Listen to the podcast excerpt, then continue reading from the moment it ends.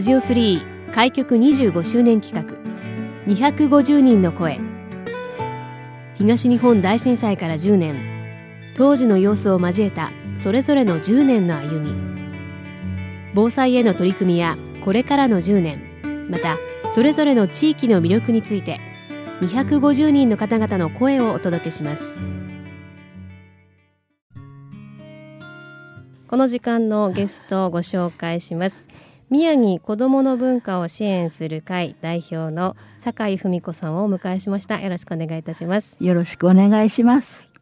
宮城子どもの文化を支援する会というのはどういった団体になるんでしょうか？あと2011年の東日本大震災の後に全国各地の子ども文化関係の団体の方から被災地の子どもたちに何か支援したいけれどもどこにあどこ宛てに送ればいいか教えてっていう問い合わせがいっぱい来ましてそれで仙台市内で活動している子ども文化関係の10団体が集まって宮城子どもの文化を支援する会というのを立ち上げましてそれで私が一番年だったものですから代表になりました。はいもともとはそれまでも所属されている会が他にあったそうですね。はいあの宮城親子読書を進める会というのがもう今年で50年になる長いあの市民団体で子どもたちに絵本をいっぱい読んであげようというそういった活動をずっと続けてきている団体でそれに私も長年関わってきましたのでこの宮城子どもの文化を支援する会の方に一緒に皆さんとやることになりました。はいえーまあ、宮城親子読書を進める会の活動があったからこそその震災時の支援をする活動としてのこの会が発足したということですよね。そうですね。あの母体になる団体があったものですから、うん、そこに皆さん集まって一つの団体ができたんだと思います。はい。えー、親子読書を進める会の方についてもお聞きしたいんですが、はい、そのどういった活動をされてこられたんですか？そうですね。あの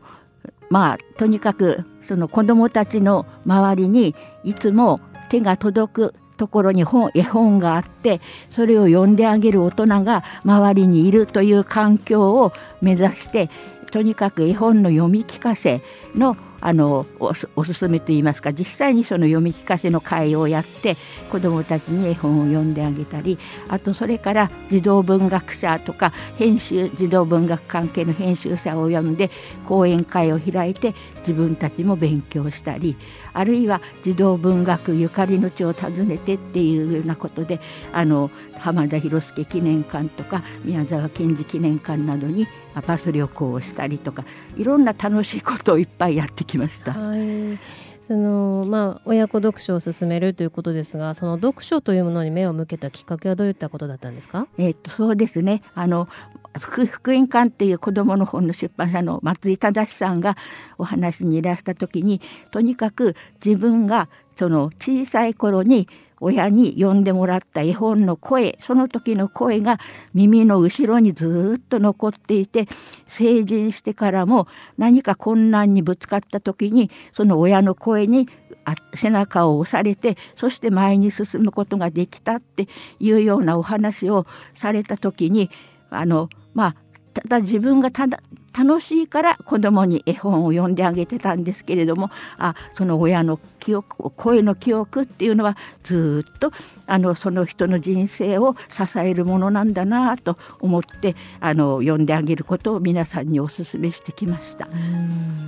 高橋さんご自身もお子さんに読み聞かせを当時されてたということですかね。はい、いつもあと孫にもやってました。そうですか。はい、何かその後まあもちろんあのお子さん今成長されて、えー、まあ普段からそういった振り返るということはないかもしれませんけども、何かそのお子さんから思い出に残ってるみたいなお話で聞くことってありますか？あ、あの自分が好きだった絵本、子供の頃好きだった絵本っていうのがやっぱりこう。まあ、忘れられないっていうか、えー、見るとなんか思いその頃を思い出すみたいでんなんか懐かしい気持ちになるとかって言ってますね。あそうですかまあ、そういった活動を長年そしてその会自体はもう50年以上、はいはい、活動されているということなんですよね。はい、はいえー、この番組では、まあ、震災から10年を迎えたということで震災当時のゲストの皆さんの状況などもお聞きしていますが、はい、酒井さんは震災当時というのはどのような状況だったんでしょうか？あそのあの震災発生した時はうちにおりました、はい、えそしてあの夫がちょうどもうあの病気で寝たきりで自宅の方で介護していたものですからもうその揺れるけれどまああのうち自体は大丈夫。でも後で半壊っていう判定を受けたんですけどでもあの住んでいるのに危険があるっていうほどではなかったんですけれどもそれでそのあの停電をがあったしばらく3日ほどでしたけどね停電したのでその電動のベッドとかが動かなくなったりとかあとその他こう痰を吸引するあれも電気が来なかったりとかそれでいろいろ苦労しながらそれでもなんとか本当に必死にあの介護をやっておりました。そうですか。避難などは必要ない状態避難の必要はなかったです。はいでその後先ほどお話にありましたように全国各地からその支援を、はい、お子さんへのその支援をしたいというお申し出が来た、はい、とい。うことなんですね。そうでした。はい、はい。えー、そこから宮城子どもの文化を支援する会というものが、えー、7月ですね、はい、震災の年の7月に発足したというところですね。まあ、この10年振り返ってまさしくその宮城子どもの文化を支援する会が発足しての10年ということにもなりますが、はい、振り返っていかがですか？そうですね、まあ、本当にあの宮城県内の被災地はほとんどあの行きましてあとあの今話題になっているあの気仙沼の大島の大島小学校なんかにもあの1年生から6年生までお話し会をやってほしいなんていうので行ってやってとても喜ばれたりしたこともありますしその他にも本当にあのその被災地のあの保育所の保育士さんはもう自分のところも実際その津波の被害に遭って何もかもなくしたり住まいもなくしたりしながらそれでも子どもたちをなんとかやっぱり見なくちゃいけないっていうのでこう職場に来て頑張っているんだっていうような話を行くとされたりして本当に大変なんだなと思いました。はいそうですね。その避難所などで酒井さんたちそれからあのお仲間の皆さんもその支援活動ということで読み聞かせなどに、はい、方々行ってらっしゃったというところですね。そうですね。その子どもたちも本当になんかこう紙芝居を演じたりあるいは絵本を読んだりお話したりするとと明るい笑顔で笑ったりするんですよね。で、はい、その笑顔が見られるっていうのは本当にあのやりがいがあると言いますか。こちらもそれで随分励まされましたね。そうですね。いろいろと制限された避難所の生活であったでしょうけれども何かこう束の間の楽しみと言いますか。はい、はい。まあ、そこから10年経っているのでその時の子どもたちも大きく成長されてるでしょうね。そうだと思います、はいまあ、今後に向けてもお聞きしていきたいと思いますが、酒井さんとしてはどのような活動を進めていきたいとお考えですか？あそうですねそれであのこの宮城子どもの文化を支援する会は10年経ちましてえあのその今まで全国各地から届いていた支援金っていうのもやっぱり10年経ちますとほとんどもう届かなくなりましてそれで10年経ったからじゃあ一応あの子どもの文化を支援する会は一応おしまいというふうにしようかということになっておりましてそれでそのそれをするためにその10年間の活動の記録をまとめた小冊子を出してそれで終わりにします。それであの今まで支援してくださった方にお送りしてあのそういうふうにしましょうという話をしていた時にこのコロナ というの事態になってしまってなかなか集まったり産業したりもできないのでついまだ延期になってできてないんですけれどもそれをやりたいと思っております。そうですね、はい、はい、その10年の支援それからいろんな方々の思いの詰まった冊子になりそうですね。はい、はい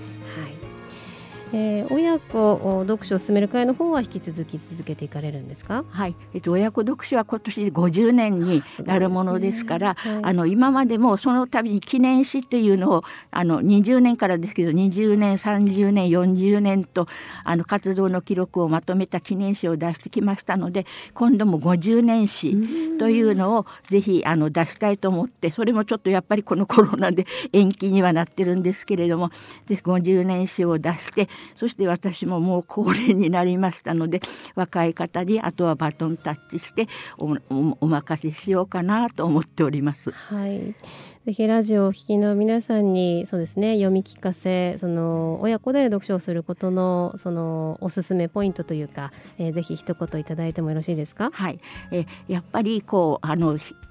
肌のぬくもりを感じながら親の声で呼んであげるということがとてもあの子どもさんにとって幸せなひとときになりますのでぜひあの親の本にあのそのテレビとかスマホとかそういうのじゃ機械の音じゃなくて生の生の生の声といいますか。であの呼んであげてください。そしてその声の記憶というのはそのお子さんのずっと一生をずっと支えていく思い出になる。ということはいろんな人から聞いておりますのでぜひあの幼い頃に親子で絵本を読み読み合ってあの楽しいひととき幸せなひとときを過ごしていただきたいと思います。え今日はこの時間宮城子どもの文化を支援する会代表え酒井文子さんにお話を伺いしました。ありがとうございました。ありがとうございましたラ